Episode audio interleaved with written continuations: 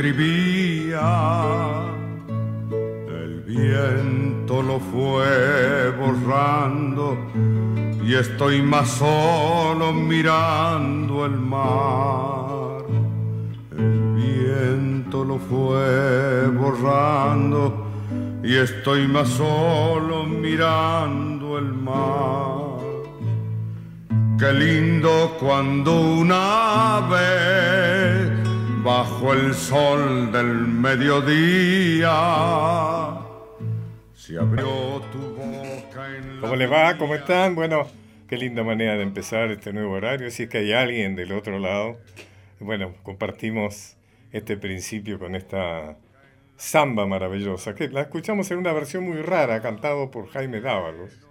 Generalmente la canta originariamente el autor de su letra, que fue el gran Eduardo Falú, que lo perdimos eh, no hace mucho tiempo. Que dupla, ¿no? Falú Dávalos, tantas cosas buenas que hicieron por nuestro folclore. Y justamente eh, la semana que viene, el 15 de febrero, en el año 1962, se registró esta canción, Tonada del Viejo Amor, a la que subtitularon Falú y Dávalo como Rastro de Amor. Y se me ocurrió que puede ser interesante ver qué pasa con las canciones cuando se hacen distintas versiones de la misma canción. En este caso, Tonada del Viejo Amor, ha habido muchas versiones. Pero vamos a tomar solamente algunas, vamos a tomar eh, cuatro. Pues, eh, vamos a dejar fuera otra, por ejemplo, la de Facundo Sarabia, que es muy, muy conocida, y de otros más. Empezamos por la de Mercedes Sosa y Eduardo Falú.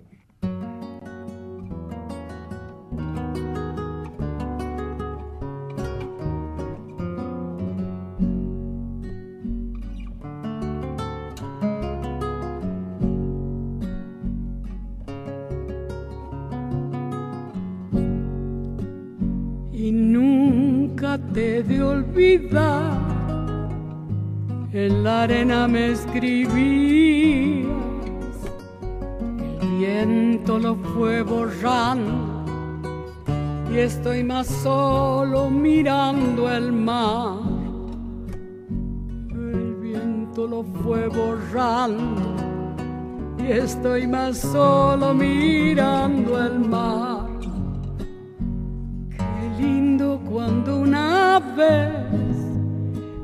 bajo el sol del mediodía se abrió tu boca en el beso como un damasco lleno de miel.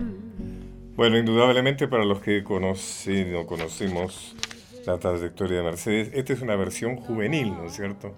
Esta es una Mercedes joven, que todavía su, su, voz no ha adquirido el volumen y sobre todo la espesura que irá cobrando eh, eh, con el tiempo y con todo lo que pasó en la vida y con todo el, el, el, el enriquecimiento de su personalidad. Bueno, vamos a escuchar ahora la versión de Juan Carlos Baglietto y Lito Vitale.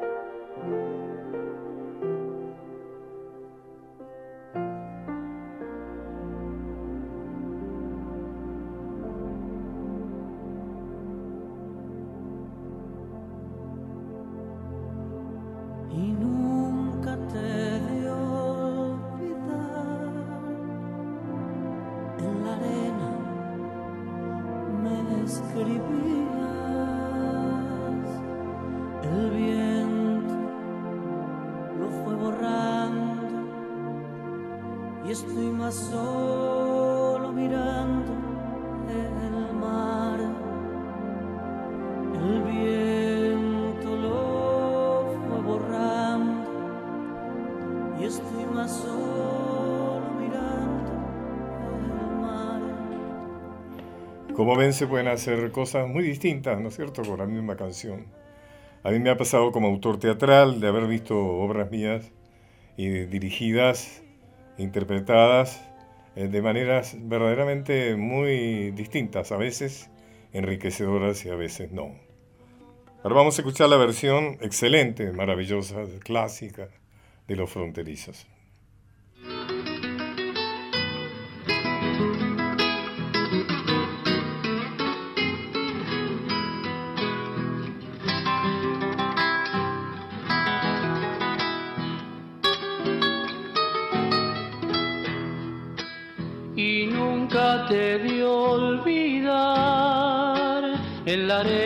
Me escribías, el viento lo fue borrando y estoy más solo mirando el mar.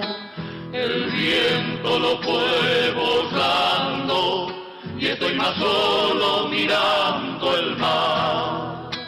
Qué lindo cuando el sol del mediodía, abrió tu boca en el beso como un damasco lleno de miel. Qué letra, ¿no? Realmente, eh, por motivo de tiempo no la estamos tocando entera, por supuesto, pero a mí siempre me encantó esa frase como la, se abrió tu boca en un beso como damasco lleno de miel. Y ahora vamos a escuchar la versión de alguien que está muy de onda actualmente, ¿no? que realmente llena teatros. Eh, es una excelente persona, yo he tenido oportunidad de, de conversar con él.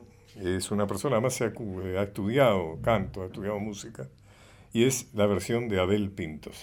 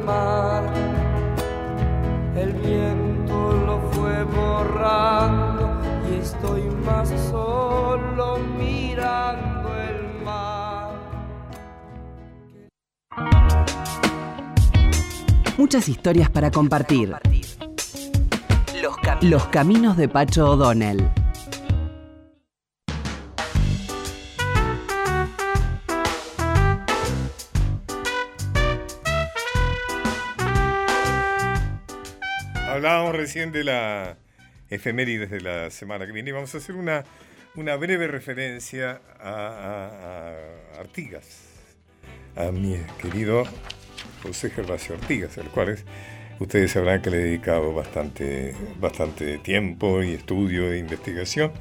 Bueno, el 11 de febrero se produce el ominoso hecho, ominoso hecho de que el 11 de febrero de 1814 el directorio de Buenos Aires, entonces a cargo de don Gervasio Pesadas, aunque el hombre detrás del poder, el verdadero poderoso era Carlos María de Alvear, declara al patriota uruguayo José Gervasio Ortigas traidor a la patria.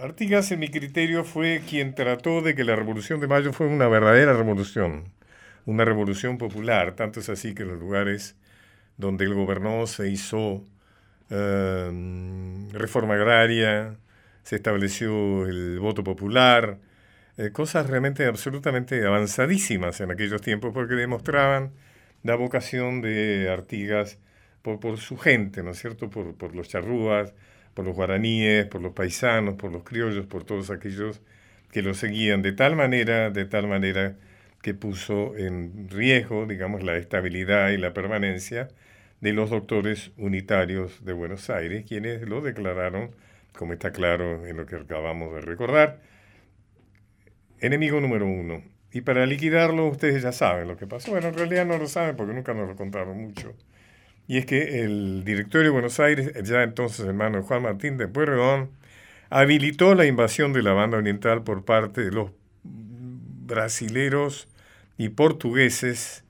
recordemos que el Portugal, el rey de Portugal, el emperador de Portugal estaba en Brasil. Invadieron con la anuencia y la colaboración de las autoridades de Buenos Aires la banda oriental, a pesar de que era parte de su propio territorio. Bueno, a pesar de eso, Artigas se defendió bravamente.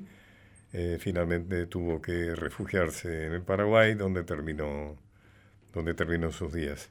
Bueno, una consecuencia de lo que siguió a continuación, cuando el Brasil se declara independiente, pero bueno, etcétera, etcétera, será la guerra argentina contra Brasil y finalmente la decisión, sí, así es, la decisión con la anuencia de personajes como Rivadavia, García, etcétera, de que la provincia, la banda oriental, la provincia, querida provincia de las Provincias Unidas, pasaría a ser un país independiente. Los caminos de Pacho O'Donnell. Un puente entre el pasado y el futuro para entender el presente.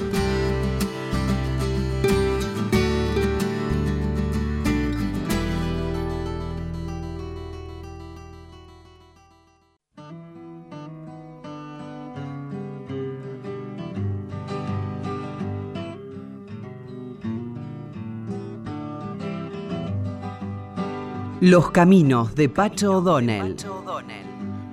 Muchacha, ojos de papel, ¿a dónde vas? Quédate hasta el alba. Muchacha, pequeños pies, no corras más. Quédate hasta el alba. Sueña un sueño mis manos hasta que por la ventana suba el sol. Bueno, claro, Luis Alberto Spinetta, muchacha ojos de papel, y vamos a hablar justamente de Almendra, esa banda pionera del rock nacional que se formó en 1967 y que estaba compuesta por Luis Alberto Spinetta en guitarra y voz, Edelmiro Molinari, guitarra y coros, Emilio del Guercio en bajo y coros, y Rodolfo García en batería. Y tengo el gustazo de estar con Julián Delgado, periodista, eh, historiador, ¿no es cierto? Historiador, así es. Eh, historiador eh, diplomado, digamos, que ha escrito un, un libro sobre almendra, justamente, que le has puesto de nombre Tu tiempo es hoy. De nombre. ¿Por qué le pusiste Tu tiempo es hoy? Así es, así es. Bueno, eh, Tu tiempo es hoy es un verso de la canción que escuchábamos, que creo que todos reconocerán, eh, Muchachos Ojos de Papel. Eh, bueno, la verdad es que el punto de partida del libro es lo, que a mí, lo que a mí me genera esa música y creo que como la mayoría de los que escribimos sobre música, siempre salimos de ese lugar, de, algo que, nos convoca la música. En el caso de Muchacha, bueno, la pregunta era por qué esa canción que yo tengo, ahora voy a cumplir 30 años, o sea que para mí viene del pasado, ¿por qué a mí me interpela? Y en esa frasecita que está ahí, yo encontré por ahí una clave para empezar a indagar en la historia de Almendra y de esa primera banda de, de Spinetta. En realidad, Almendra fue eh, la unión de otras dos bandas, ¿no? Claro, bueno, eh, la historia de Almendra, en verdad, yo digo al principio del libro que eh, lo que yo cuento es una historia de Almendra. Pienso que lo fascinante tiene que ver con que se pueden contar un montón de historias de, esa banda y siempre pasa eso. con historia, cualquier, por supuesto. cualquier historia. bueno, la cuestión es que en este caso contar la historia de Almendra supuso empezar por, por un comienzo eh, en donde todos esos personajes que hoy día a muchos les suenan conocidos, ni hablar Spinetta, pero los otros tres músicos también, bueno, eran pibes y eran totalmente desconocidos. 14 años, ¿no? 16 años. Sí, sí, son eh, todos nacidos eh, alrededor del año 1950, o sea que cuando la banda empieza a funcionar eh, plenamente, que es a fines del 68, son pibes que no cumplieron los 20 años. Eh, a mí siempre me impacta como poder no sé, darme cuenta que esa gente era tan joven e hizo una música que a mí me cautiva. Así que por ese, por ese lado arrancó. Después... Sí, sí, te escucho. No, digo, supuso sumergirse en ese mundo en donde, claro, ellos eran pibes que les gustaba la música, que empezaban a descubrir el rock que venía de Gran Bretaña y sobre todo también algo de Estados Unidos. Y, eh, eh, indagar un poco cómo ellos fueron descubriendo ahí algo que, los apasionaba y las ganas de tener una banda y de escribir sus propias canciones. Bueno, ahí hay todo un itinerario. Que... realmente es muy apasionante la historia que vos contás. Eh, es una edición de Eterna Cadencia, que es una editorial muy interesante, una editorial que está trabajando muy bien, con muy buenos temas. Para mí es un orgullo total. Buena, buena, gente, además, ¿no? Sí, pero plenamente. Vamos a escuchar Fermín. Fermín. Luis Alberto Spinetta.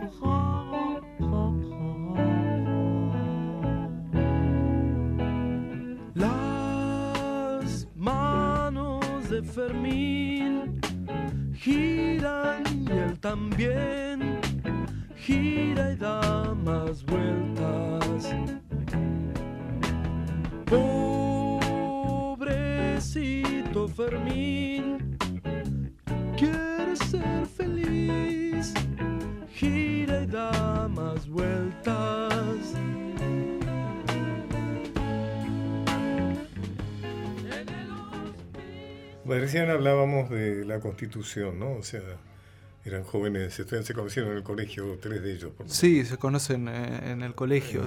Es una historia medio repetida, ¿no? Eh, uno conoce la de Almendra porque, bueno, después fueron los músicos que fueron, pero... Eh, fueron más allá de la cantidad enorme de banditas. Claro, es una historia repetida. Contame por qué se disuelven después.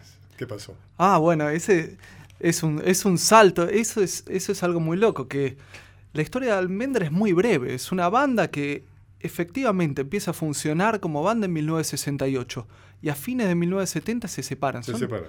Tres años, no es nada. Y a mí eso siempre me, me, me, llamó la atención. ¿Cómo puede ser que estos tipos en tan poco tiempo hicieron una producción que perdura y cambiaron, bueno, imagino después vamos a escuchar esta canción que escuchábamos, es de, del primer álbum y ellos tienen un segundo disco, imagino que vamos a escuchar algo. Y son discos muy contrastantes, digo, ¿cómo en tan poco tiempo, tan vertiginosamente cambiaron?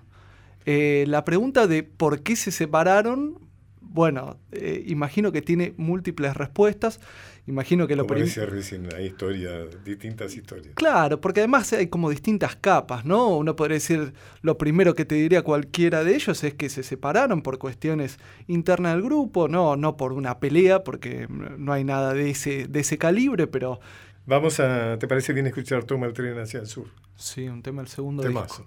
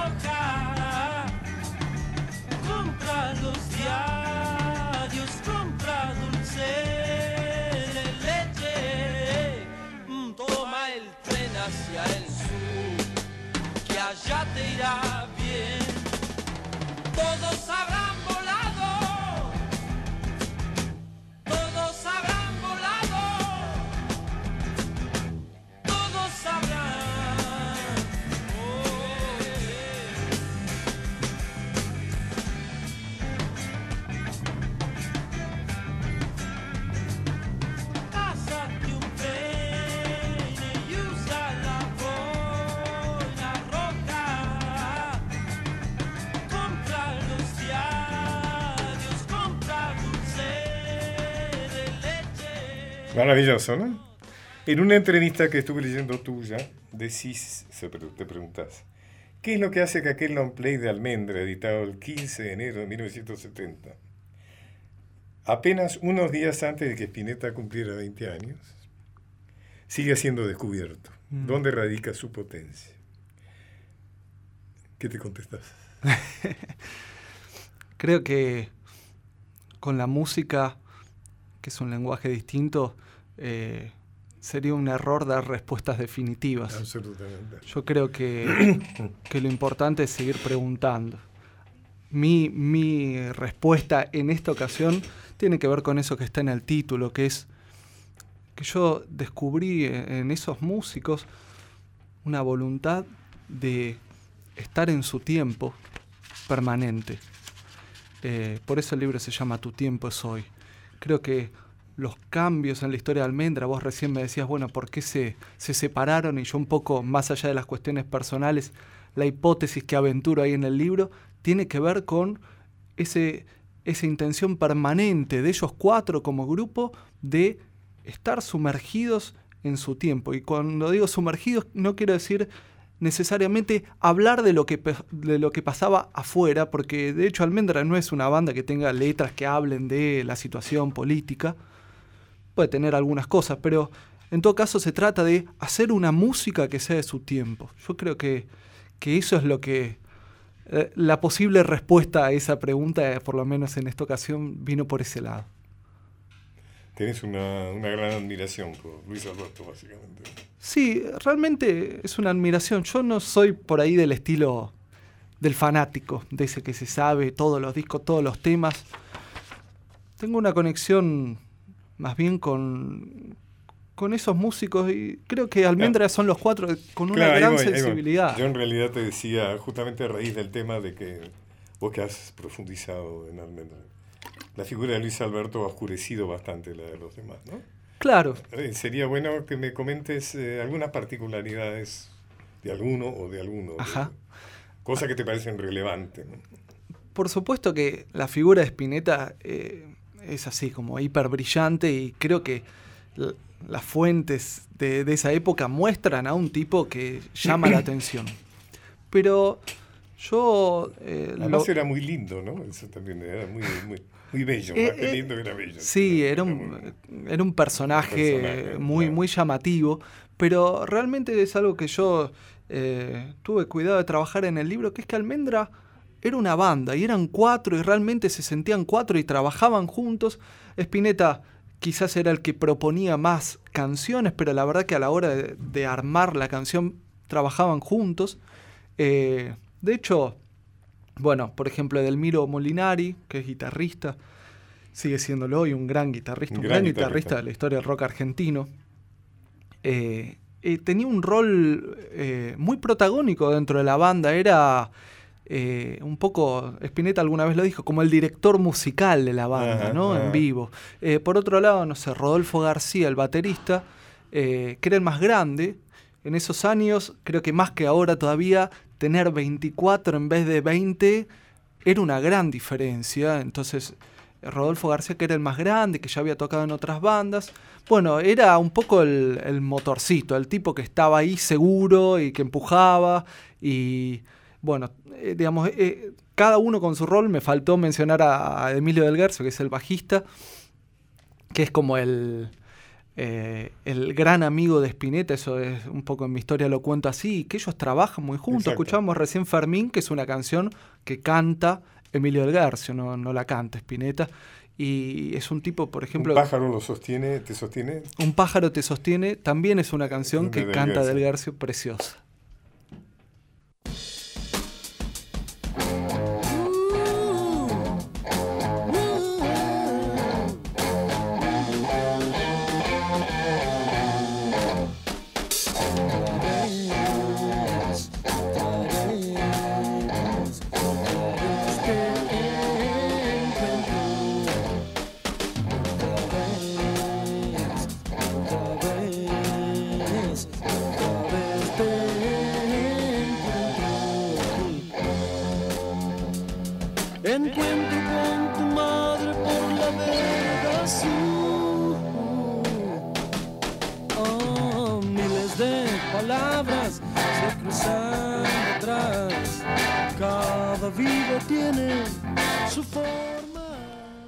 Julián Delgado, Tu tiempo es hoy, una historia de almendra, eh, Eterna Cadencia, Es un libro muy recomendable, yo creo que a toda la gente que le gusta la música, la- el rock nacional, toda la historia de la música argentina. En algún momento se dijo que, eh, me acuerdo que era que García, ¿no? Estaba haciendo la conscripción, demoran un año, puede ser. Claro, ahí hay una historia de en el- antes de Almendra, eh, ellos ya van a empezar a funcionar y le toca ir a, a la colimba y, Y entonces le- el proyecto y- se retrasa. Y les gana Tanguito y demás, ¿no? Bueno, sí, le- Quiero decir, pero que es este es puesto como más como el primer punto, ¿no? Sí, pero un poco yo creo que eh, en cierto sentido, ponerle que no en ese, pero en otro, le juega a favor a la banda, porque mientras todos están ahí haciendo, bueno, ellos como que tienen un momento para meditar y cuando Ah. salen a la luz terminan hacer- haciendo algo muy distinto, muy singular, muy Ah, suyo. Entonces ahí hay como un desfasaje que, que ubica ya esa banda en otro lugar. Julián, te felicito realmente. ¿eh? Te agradezco un montón. Nos vamos con. Parvas,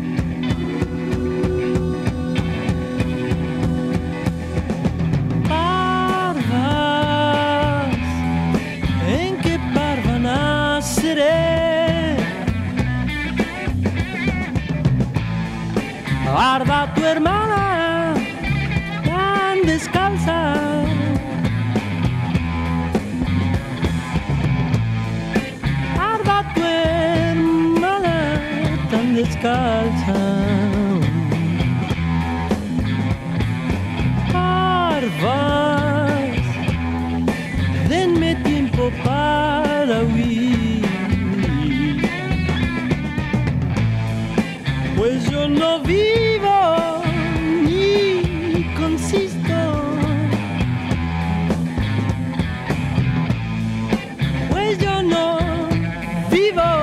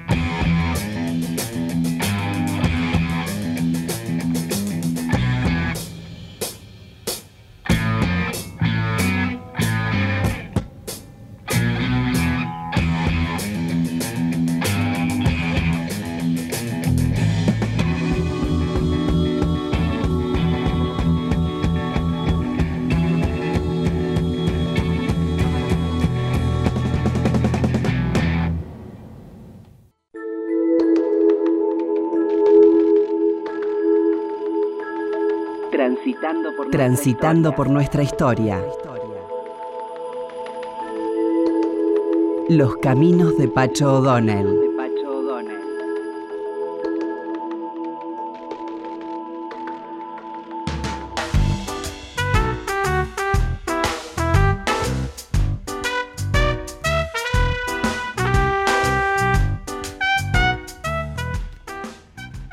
Capital Intelectual ha publicado otro muy interesante libro que trata sobre un tema apasionante que es la clase media argentina.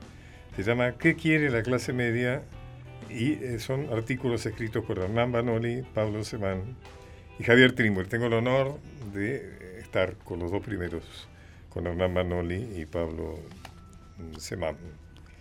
Eh, Banoli empieza su artículo con una frase interesante. Dice, como las brujas, la clase media tiene la extraña virtud de no existir, pero que las hay, pero que la hay, la hay.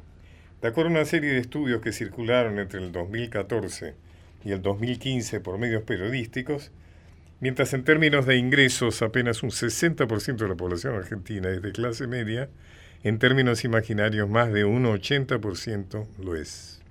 Y se sabe, con la imaginación no solo se construye el futuro, sino también las prácticas históricas que tornean la idiosincrasia y el humor social. ¿Qué quiere decir eso? Eh, no, bueno, me parece que es una paradoja que recorre eh, el libro en general, ¿no? Y es esta idea es de cierto. que Argentina, eh, país de clase media, eh, la identificación imaginaria que se produce con la clase media, eh, cuando en realidad la clase media es un poco una- un cambalache o una bolsa de gatos, y además que viene con unas transformaciones muy, muy fuertes en los últimos tiempos. Eh, y entonces, me, digamos, eh, me parece que la, frase apunta un poco a eso, ¿no? A, ver cómo nos identificamos con, con la clase media. Y el libro en general apunta un poco a, a- ver qué es eso, ¿no? ¿Qué hay dentro de esa bolsa? Sí, porque aparte, digamos, en, esa misma línea y en la de esa que habla la, es- paradoja y, Semán, Pablo Semán. y, y la tensión es que, digamos, por un lado yo creo que hay un- una especie de, de lugar común del discurso político, de ciertas élites eh, que no son partidarias o políticas, que en referencia a la clase media, eh, un poco como naturalizando y, y- y dándole el carácter eterno a una idea de clase media que tenía que ver con eh, clases que habían accedido a, procesos de movilidad social ascendente, sobre todo vía la educación, pero no solamente. Y por el otro lado hay un proceso que ha heterogeneizado las clases medias mucho más allá de eso y aparte, digamos, yo creo que lo que está muy en juego es eh, la dificultad de pertenecer a las clases medias, sea lo que sea que son las clases medias, ¿no? O sea, pero a mí lo que me queda clarísimo es que en la experiencia de buena parte de la sociedad, no importa si nosotros pensemos que pertenecen o no, muchas personas quieren pertenecer a las clases medias y lo que pasa en su experiencia cotidiana es que, es que es cada vez más difícil pertenecer a la clase media. Entonces, eh, hay como un discurso normativo que dice, bueno, ser hablás clase ahí- media es normal, es natural, y hablás- después hay un dolor enorme de no poder entrar. Vos hablas ahí algo así como que la, clase- la clase media en realidad supone algo así como un paraíso donde está todo resuelto, ¿no? Sí, es, es medio, no hace ni calor ni frío, Claro. no hay que correr ni lentamente. Pero que no se da. Pero no se da para nada. Nunca fue así, pero muchísimo menos hoy, digamos. ¿no? Mucho menos hoy, claro. Sí. Eh, De Semán eh, puedo decir que me interesó mucho seguir algunos temas del sobre el tema de la, de la música popular, ¿no? Has escrito sobre la cumbia, Ah, sí. Sí, sobre sí. el rock... eh, Chabón. Chabón, ese rock bajo, no me acuerdo sobre el chabón. ¿Vos crees que la dificultad de acceso, se me ocurrió una pregunta un tanto temática, pero dificultad de acceso de, de la incorporación de la música popular en mi criterio riquísimo como es la cumbia, eh, tiene que ver con eh, la defensa de la clase media de no contaminarse con, con, con lo, con lo- con lo popular, digamos? Mira, yo creo que hubo una época en que eso fue así, pero me parece que eh, está dejando de pasar porque Está dejando. cambiaron los, los patrones de apropiación de música eh, vía intermediación eh, digital. Entonces ya no, no funciona más eh, tanto esa lógica de una música, una clase o una música, un segmento de clase. Más bien hay lógicas de, de omnivoridad musical en todos los grupos sociales y de hecho eh, una parte de las clases medias sin ningún problema, ya no en la actitud de miren qué raro que soy, me compré un papagayo, sino naturalmente disfruta de ciertas expresiones de la cumbia, no de todas. Entonces, más bien la cumbia se transformó, en un lugar donde están todos los grupos sociales. ¿no? Por ejemplo, en Santa Fe, en Rosario, eh, eso ocurre muy naturalmente. Una cumbia que ahora desde otro lugar se llama como cumbia cheta, digamos, y, que tendría que ver con Agapornis o con Balume, todo eso, eh, convoca parte de las clases medias y en realidad la cumbia es un espacio de, de- producción musical enorme donde las clases medias ya entran bastante más tranquilamente que antes. Eh, en términos de identificar, digamos, esta, qué es la clase media, que es la pregunta que ustedes se plantean ¿no? en estos dos muy excelentes artículos, y que de alguna manera a la conclusión que se llega es que es muy difícil, ¿no es cierto?, definir, también es una característica. En, en tu artículo vos citas a Moiger, o Moager, digamos, especialista en tendencias, que dice que los sectores medios argentinos comparten dos actitudes fundamentales, la propensión al consumo y la afición a las marcas.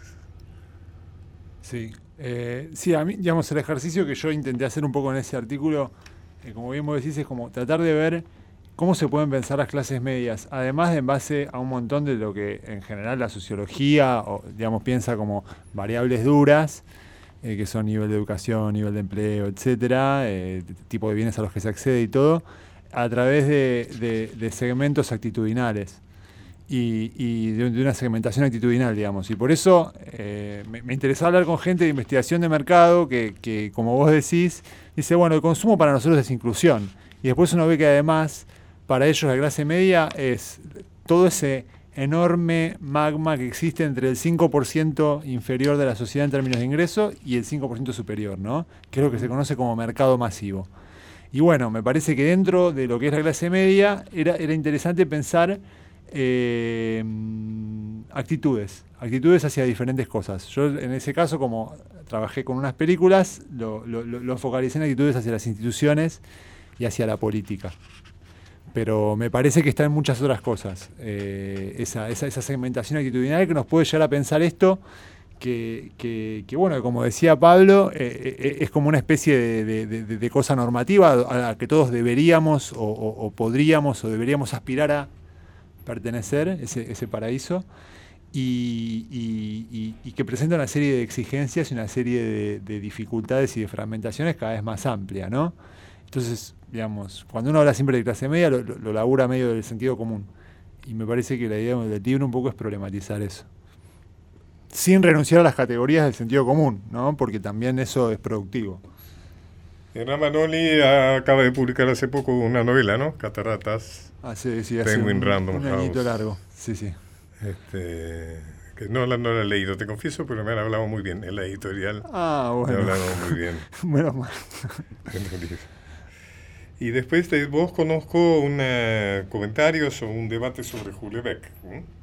Sí, también salió por Capital Intelectual, es un librito que es una discusión sobre la obra del autor francés. Claro, que es un autor que no sé si me termina de gustar, pero sin duda es un tipo interesante. ¿no? Sí, es un tipo polémico, ¿no? Me En- en- muy que irregular además, pero es muy interesante. Totalmente. Cuando la pega, la pega muy bien. Cuando la pega, la pega bien. La A mí pega. personalmente la última novela mucho no me gustó, pero me parece que para abrir el debate es interesante.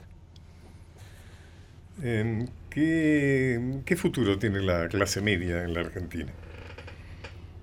Bastante ha sido difícil saber qué es, o tratar de acercarse a su, a, a su presente. Eh, no sé, yo, digamos, Ex- creo que igual que hay, que hay que mirarla como biográficamente, ¿no? En su, en su evolución. Eh, y una de las cosas que yo intenté hacer ahí fue mostrar que en los últimos años la, la- la experiencia de la clase media eh, llenaba al, al rótulo clase media de unos contenidos muy específicos que tenían que ver con, ya eh, clase media no es solamente profesión liberal, sino trabajo, ¿no? Y ese 5% que queda afuera, o 20% que queda afuera, o 30% que queda afuera, justamente no es clase media porque no tiene trabajo, ¿no? No es que no tiene ni profesión, ni educación, ni saber, ¿no? Entonces, la clase media puede estar integrada por médicos, pero también por ca- ca- camioneros o, o administrativos. Eh, y el otro gran rasgo que adquirió en la historia en los últimos años es que la clase media se pensó a sí misma como un actor político central capaz de echar gobiernos, digamos. ¿no? La, experiencia de 2001 y también de las movilizaciones de la época de la 125 y del, del cacerolazo del 2012 dejaron en diversos fragmentos de la clase media la idea de que son políticamente potentes. No importa si eso es verdad o no, pero eh, las confronta la experiencia de decir, podemos sacar un tipo, échenlo a este, pónganlo al otro. Eh, y mm, eh, y la- el, otro, el otro gran trazo es que se volvió muy difícil, como, como decía antes, eh, entrar a la clase media. Juntando esas tres cosas, yo diría, eh, nos esperan en los próximos años grandes debates en torno de la posición de la clase media, porque yo creo que justamente todo esto que pasa es transversal a los gobiernos. No es un problema de que fue del kirchnerismo y antes no, sino que es un problema que es de la época del kirchnerismo y de la época de- del macrismo. Y me parece que, es, que el- probablemente la clase media o, fragmentos de la clase media sigan irritados, ejerciendo ese derecho de impugnación que derivan de sus propias experiencias de poder haber echado gobernantes. ¿no? Y, me parece que eso explica en parte también un poco lo que pasa, por ejemplo, con, el proceso brasileño, donde a la destitución de Dilma no siguió una gran aceptación y un gran compromiso político de, de las clases medias con el nuevo gobierno. Es, digamos, es una posición de, de crítica constante, pero no es por una crítica constante, por una especie de lucidez histórica, sino más bien porque, insisto, la posición estructural de la clase media es frágil. En, em, podría decirse que hoy lo que la sociedad espera de uno no es tanto que produzca, sino que consuma, ¿no? Hay ahí eh, una coincidencia en ustedes de, de jerarquizar mucho la importancia que tiene, ¿no? La, la vertiente del consumo. Inclusive alguno de ustedes escribe que eh, en este momento no hay tanto una apetencia de ascenso social, sino más bien de consumo. Eh, me gustaría saber qué, qué opinan. Totalmente. Yo re- retomando esto, esto que- que- que- que decía Pablo y, y la cuestión del trabajo, como que antes me parece que hay una paradoja ahí, porque por un lado se pensaba eh, clase media, clase trabajadora como dos cosas separadas. Es cierto, ¿no? es cierto. Y, y ahora es exclusión y una clase media que, eh, si bien las, las condiciones de trabajo tienden a empeorar y a ser cada vez más precarias, ya el hecho de tener trabajo Pero tiene trabajo. te pone en un lugar eh, eh, ya de clase media. Y por otro lado, eso se vincula con esto que vos decías del consumo. Como que sí, me parece que hay una gran parte de, de- de las, de las identidades que, que se construyen ahí, ¿no? Como, como que el Claro. consumo a- a- opera como también como un, un- un- un eje transversal que, sin negar las diferencias, aglutina en torno a estas identidades que ya no están tan formadas en el tipo de trabajo, sino trabajo sí, trabajo no, y después al interior por relaciones con el consumo muchas veces. Hablando de la identidad, me acordaba, eh, el otro día alguien me contaba, me lo contaba mal, ¿no? Me lo contaba críticamente, de que una persona a cual se le había dado una limosna, digamos, un dinero, eh, lo había gastado en comprarse un anteojos negros. Me pareció interesantísimo eso, ¿no? O sea, como una búsqueda de identidad, claramente, ¿no? Dentro de una sociedad que de alguna manera te indica cómo tenés que ser para ser, ¿no?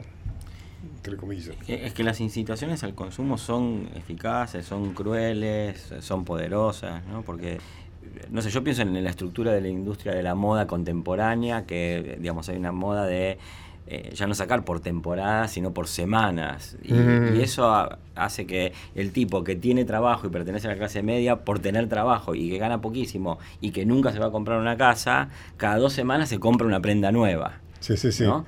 La, la- Eh, la- entonces, la sí, pasión es- por lo nuevo, ¿no? Hay, hay- hay- hay un consumo hiperacelerado, eh, pero que le permiten recomponer, por lo menos imaginariamente y en un plazo breve, el equilibrio interno a un tipo que está en un trabajo que no sabe cuándo lo van a echar, qué condiciones laborales tiene, tiene horario rotativo, tiene un jefe que lo, lo explota a más no poder, y, y bueno, nada, se recompone ahí, ¿no? Es, es un lugar de, de- de recomposición, si se quiere, espiritual, digamos. Eso ya no entra dentro de la categoría, ¿no es cierto?, de antes, clase alta, clase media, clase baja. Es otro fenómeno identitario, digamos. Yo creo que eso abarca parte de las clases medias, no todas las clases medias. Hay clases medias que tienen pautas de consumo sobre los, los factores, en los sectores más altos me parece que hay más control eh, y hay un consumo más programado.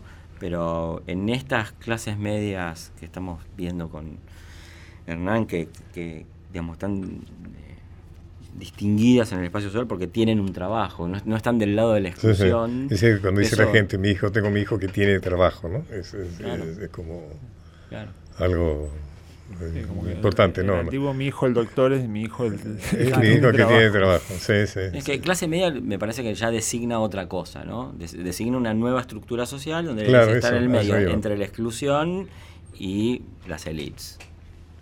Creo que lo que está connotado en el discurso cotidiano uno podría desmenuzarlo así y decir, bueno, ahí no, no me equivoco tanto. Está más desarrollos de Piketty, ¿no? Sí, sí, bueno, justamente a propósito de eso, ¿no? De, Claro. digamos, de, una sociedad bastante polarizada estructuralmente, eh, más parecida a 1910 que, que a los 30 gloriosos años del, del welfare europeo, ¿no? Entonces ahí sí, digamos, hay excluidos por un lado, elites por el otro, y en el medio una masa muy heterogénea de grupos. Sí, y en ese sentido es llamativo que tanto desde visiones más, digamos, de izquierda, como podría ser pensada la de Piketty, como visiones más de derecha, eh, hay, hay- hay un economista norteamericano que se llama Tyler Cowen que tiene un libro muy interesante que se llama Average is Over, traducido, se, se acabó la clase media. Eh, me parece que eh, está esta idea también de la clase media como un, digamos, un sector o un, un- segmento eh, amenazado, digamos, ¿no? por, por estas grandes mutaciones, ¿no? En el sentido de que, eh, bueno, y de vuelta haciendo un enganche con lo que decía Pablo, las gratificaciones espirituales de la clase media en otra época podían ser un ascenso, un ascenso social a largo plazo, programado, una consolidación de la estructura familiar eh, en un modo armónico y evolutivo, etcétera. Como esas recompensas pensadas más a mediano o largo plazo se caen, bueno, me parece que, digamos, por un lado, digamos, el consumo es, es como una, una- un tipo de gratificación muy inmediato y también es el único al que se puede acceder muchas veces. ¿no? Entonces, desde ese punto de vista, también hay que, me parece que alejarse un poco de, la- de las visiones que lo ven como solo frivolidad, etcétera, sino que hay, hay algo que se está tramitando ahí de un malestar social. Y, y- y bueno, y, otra cosa que también justo trabaja el, el texto de Pablo es eh, la idea del stand-up, ¿no? Como, El stand-up, sí, es interesante. como, forma de tramitar ese malestar, ¿no? Como, como espacio catártico. Entonces me parece que es un libro que habla bastante sobre el malestar también en la clase media. Bueno, el título, el título del, del artículo de Pablo es claro en ese sentido. ¿no? Dicho que no puede parar de sufrir, ¿no? Algo por el estilo. y la imposibilidad de parar de sufrir. Bueno, señores, ha sido un gusto muy grande. Excelente libro, Capital Intelectual, prólogo de Indel Pomeraniec. Me gustaría quedarme conversando mucho más rato. Eh, ¿Qué quiere la clase media? De Hernán Banoli, Pablo Semán y Javier Trimboli. Hemos tenido el honor de tenerlos a Banoli y a Semán. Así que, bueno, muchas gracias y buena suerte. ¿eh? Nosotros que agradecemos. Muchísimas gracias por la invitación. No, por favor. Los caminos de Pacho O'Donnell.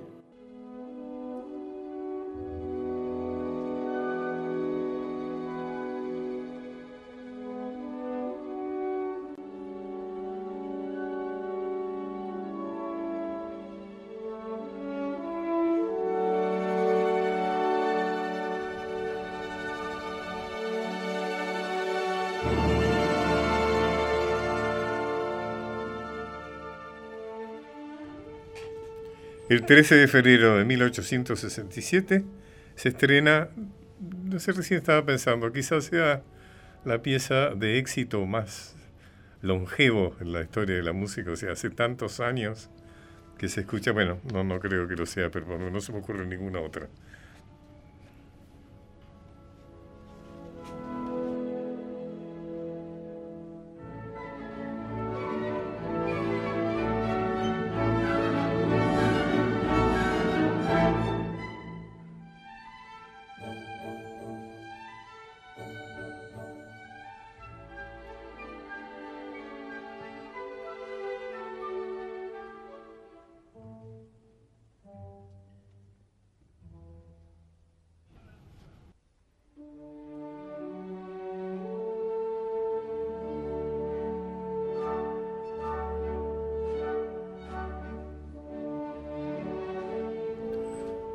Claro que me refería a música popular, ¿no? Danubio Azul de Richard Strauss. Y con esto nos vamos. Hasta el próximo sábado. Vaya a saber a qué hora. Bueno, ok. Mucho gusto. Muchas gracias.